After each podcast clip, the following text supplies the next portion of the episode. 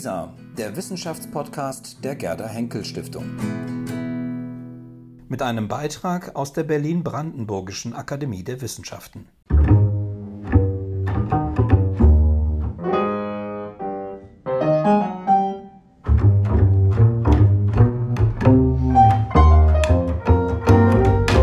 Auf ein akademisches Viertel mit. Herzlich willkommen zum Podcast der Berlin-Brandenburgischen Akademie der Wissenschaften und ihres Jahresthemas 2019-20 Naturgemälde. Zweimal in der Woche stellen wir Ihnen unsere Akademiemitglieder vor. Eine randvolle Viertelstunde mit herausragenden Wissenschaftlerinnen und Wissenschaftlern über aktuelle Forschungsthemen und über Forschen in Zeiten von Corona. Mein Name ist Ann-Christine Bohley. Ich leite das Referat für Presse- und Öffentlichkeitsarbeit der Akademie und treffe heute Julia Fischer.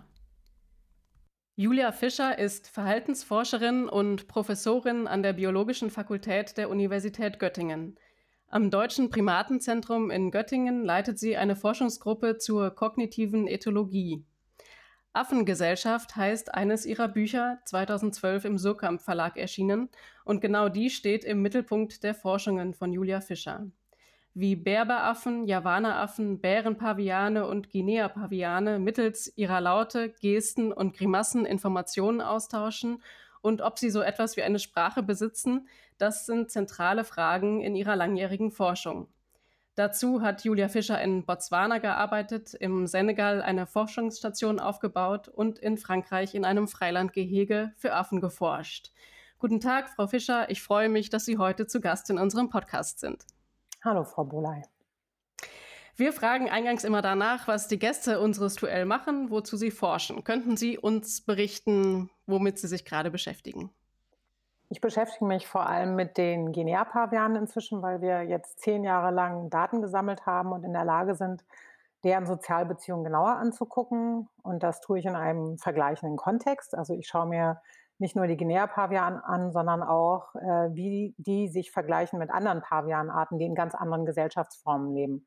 Und was uns also interessiert ist, wie die Gesellschaft, in der die Tiere leben, letztendlich zurückwirkt auf die einzelnen Sozialbeziehungen, die die Tiere dann haben.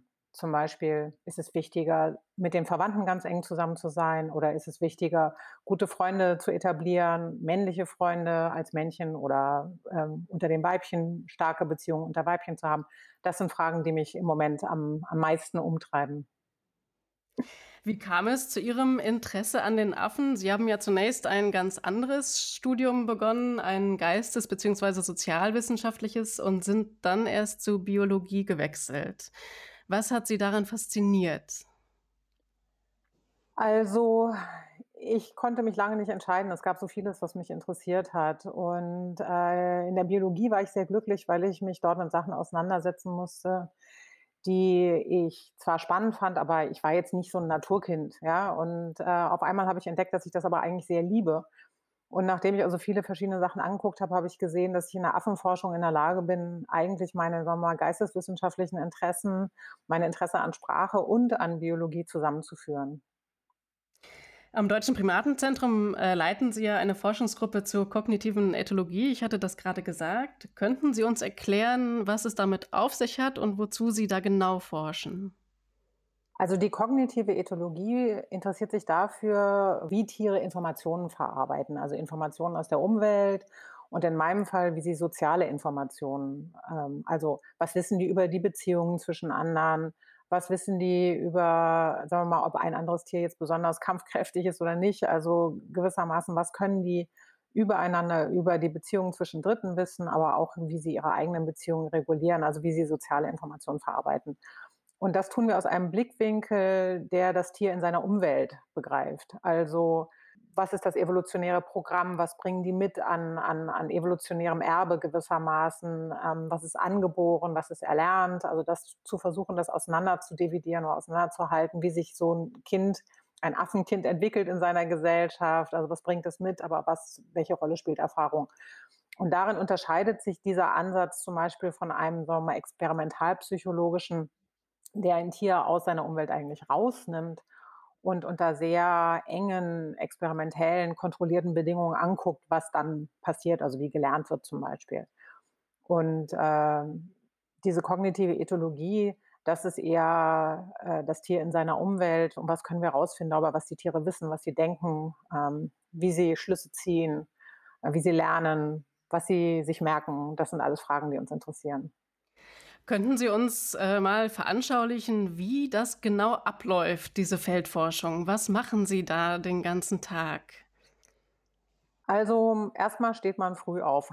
Dann geht man zu den Bäumen, auf denen die Affen sitzen, äh, wo sie schlafen. Also, oder wir nehmen auch oft das Auto, weil wir also inzwischen ganz gut wissen, wo wir die finden.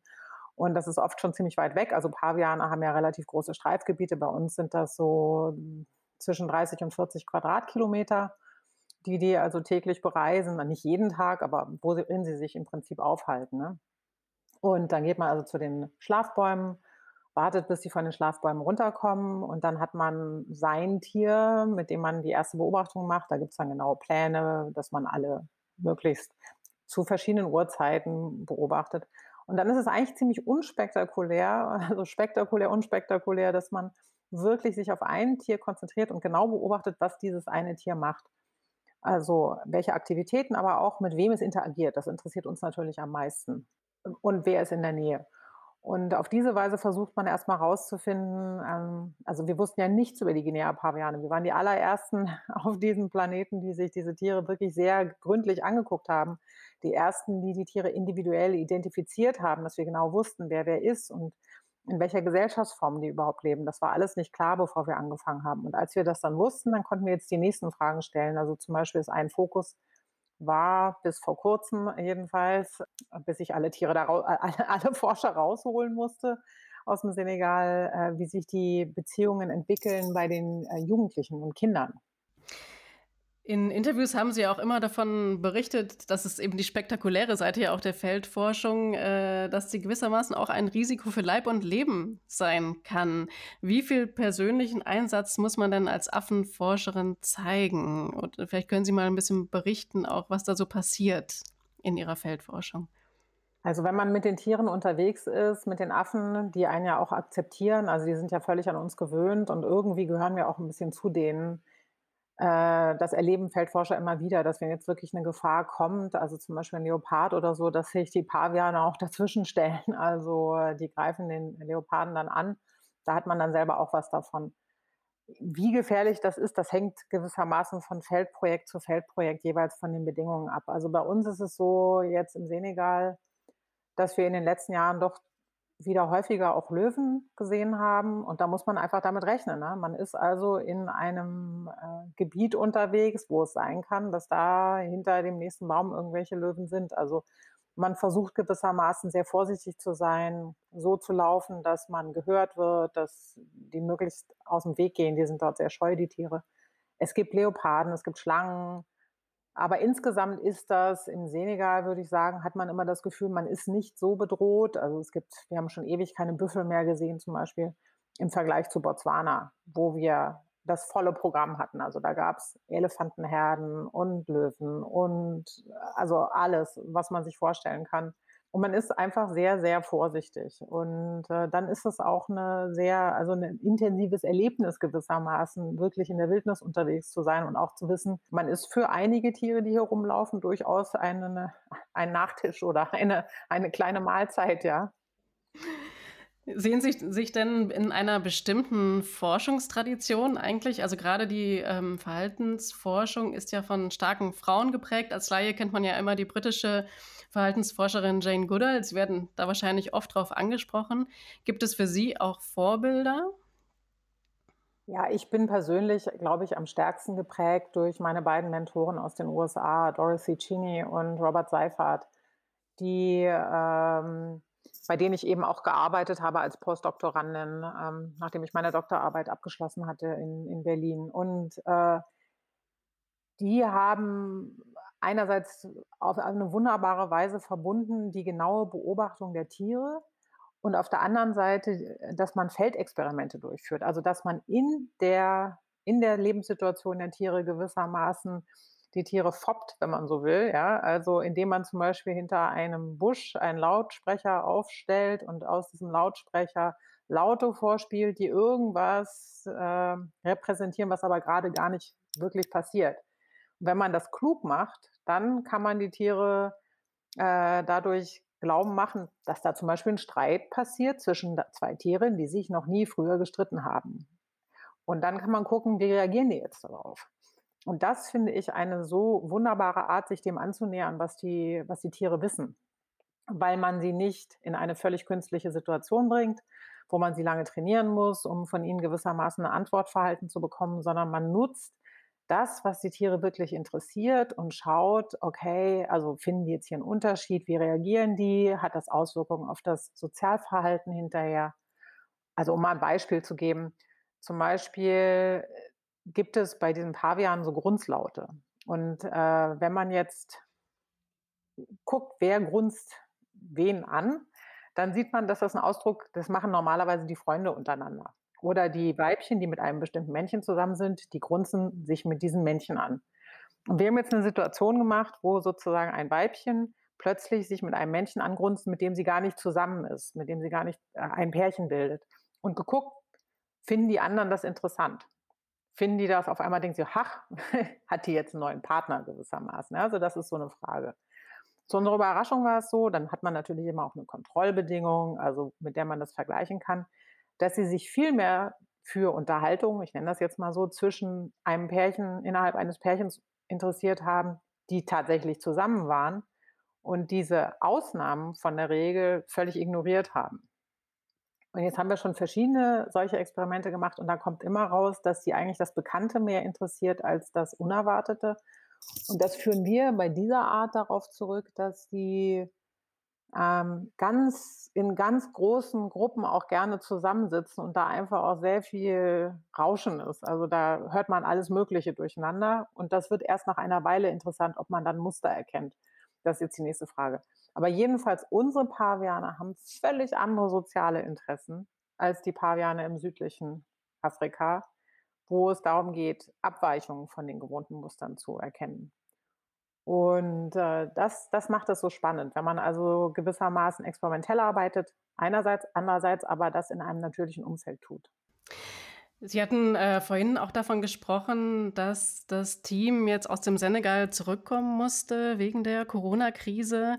Wie gestaltet sich denn jetzt die Forschung derzeit und auch in Zukunft für Sie unter diesen neuen Umständen? Ja, wenn ich das wüsste, das ist natürlich eine ganz große äh, Unbekannte, die wir jetzt haben. Also im Moment ist die Station geschlossen. Es ist niemand mehr da. Ähm, wir nehmen überhaupt keine Daten mehr auf. Und das ist für uns natürlich eine Katastrophe, weil unsere ganze Datenaufnahme eigentlich vor allem dadurch wertvoll wurde, dass wir Langzeitdaten hatten. Also dass wir wirklich jeden Tag draußen waren und von jedem wussten, okay, welches Kind ist wann geboren worden, welches Weibchen ist wann mit welchem Männchen zusammengekommen, wie lange waren die dann zusammen. Und jetzt haben wir einfach diese Lücke und wir wissen überhaupt nicht, wie lang die Lücke wird und was wir rekonstruieren können anhand von, sagen wir mal, genetischen Fingerabdrücken am Ende, ja. Aber das, da sind wir nicht alleine. Äh, es gibt eine Studie, die in Science veröffentlicht worden sind. Also es sind etwa 90 Prozent aller Langzeitdatenprojekte betroffen gerade. Äh, weltweit, äh, nicht nur in der Verhaltensforschung, sondern auch in der Ökologie. Also das ist eine riesige Krise für die, für die Feldforschung die noch gar nicht richtig beachtet worden ist, weil natürlich jetzt im Moment erstmal die Gesundheit von den Menschen im Vordergrund steht. Aber es gibt da diesen, diesen Kollateralschaden, wenn man so will, äh, der noch gar nicht richtig, also dessen Ausmaß noch gar nicht richtig klar ist. Also im Grunde bleibt Ihnen im Moment nur die Hoffnung, dass sich die Lage wieder stabilisiert oder normalisiert und Sie dann zurück in die Feldforschung gehen können. Wie blicken Sie denn als Verhaltensbiologin auf die Corona-Krise? Sie hatten gerade schon etwas zum sozialen Zusammenleben der Affen gesagt. Haben Sie Erkenntnisse oder Erfahrungen gemacht, die Ihnen helfen, auch jetzt diese Krisensituation besser oder anders zu verstehen oder zu erklären? Also einerseits würde ich sagen, dass natürlich die Feldforscher schon ähm, Extremsituationen eher gewohnt sind oder auch, ich meine, ich habe anderthalb Jahre im Zelt in Südafrika gewohnt. Jetzt äh, das Social Distancing zu machen und äh, zu Hause zu sitzen, finde ich jetzt nicht schlimm. Ja. Also ich habe immerhin ist mein Mann ja da, aber sonst äh, das kann ich ganz gut wegstecken. Aber ich denke natürlich, also aus meiner Erfahrung, wir wissen, wie wichtig Sozialbeziehungen sind. Und wir sind soziale Tiere, also wir Menschen sind soziale Tiere und Sozialkontakte sind natürlich für uns unfassbar wichtig. Und das ist auf alle Fälle klar, dass es für die meisten Leute ähm, eine extreme Belastung ist, jetzt äh, sich da zurückzunehmen und die Sozialkontakte auf das absolute Minimum runterzufahren. Und dass das Bedürfnis, das sieht man ja auch, wenn man jetzt rausguckt, also kaum sind etwas Lockerungen da, ähm, sind die Leute natürlich sofort alle wieder auf der Straße und also reden miteinander und also man sieht äh, doch, wie, wie, sehr, wie sehr wir eben auf Sozialkontakte angewiesen sind. Mhm. Liebe Frau Fischer, dann hoffen wir, dass es bald gut für Sie weitergeht mit der Feldforschung und danken Ihnen im Moment ganz herzlich für das Gespräch. Das war auf ein akademisches Viertel mit, der Podcast von Berlin-Brandenburgischer Akademie der Wissenschaften und Jahresthema 2019-20 Naturgemälde. In der nächsten Folge spreche ich mit dem Neurobiologen Martin Korte. Wir danken Ihnen fürs Zuhören und freuen uns, wenn Sie auch beim nächsten Mal wieder dabei sind. Bis dahin bleiben Sie gesund.